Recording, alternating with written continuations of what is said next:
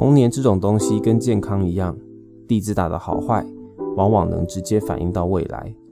那些童年没被善待，或是缺憾太多的人，就像那些我高中时期为了各种原因只吃泡面或鸡排的同学，进了社会就开始把昔日的餐费花在那些看起来像是树皮草根的中药上，期望买回一点鼻腔或肠胃子宫的自主权。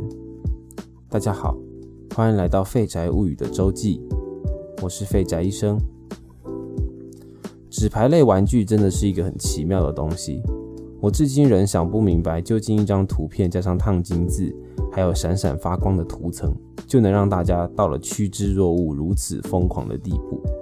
前阵子还看到喊破百万的游戏王卡或球员卡，虽然从理智上我总觉得还不如去买那些怪兽人物的可动公仔，但是很奇怪，一张漂亮的卡片出现的时候，那种似乎握有某种开启新世界大门的钥匙。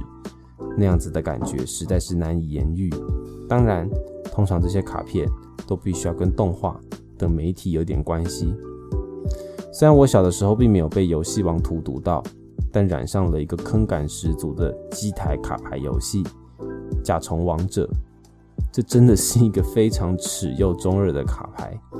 Sega 从以前就是一个骗小孩零用钱不眨眼又技巧高超的公司。除了甲虫类似的系列，还有恐龙，甚至后面开发了更没有节操的百兽混战。甲虫打架，恐龙打架也就算了，鲨鱼跟狮子可以在机台上搅在一起打给你看。当年挪亚方舟看到这个，也要自叹不如。这大概也是小学生智商所能容忍的极限。后面这类游戏就逐渐没落了下来。最近家旁边的文具店即将关门大吉。这种玩具店可说是当年学生的最爱，因为本质上就是挂羊头卖狗肉的文具店。记得当年某些原因，我结束甲虫训练师的生涯是个迅速而残忍的过程。如今看到当年一张可以卖到台币七百元的卡片被晾在老板的身后的墙上，蒙上了一层台北的阴霾，轻叹着曾经的光彩，怨念着流行的无情。最后，我只花了五百块，就把十几张过去很昂贵的卡片统统买了回来。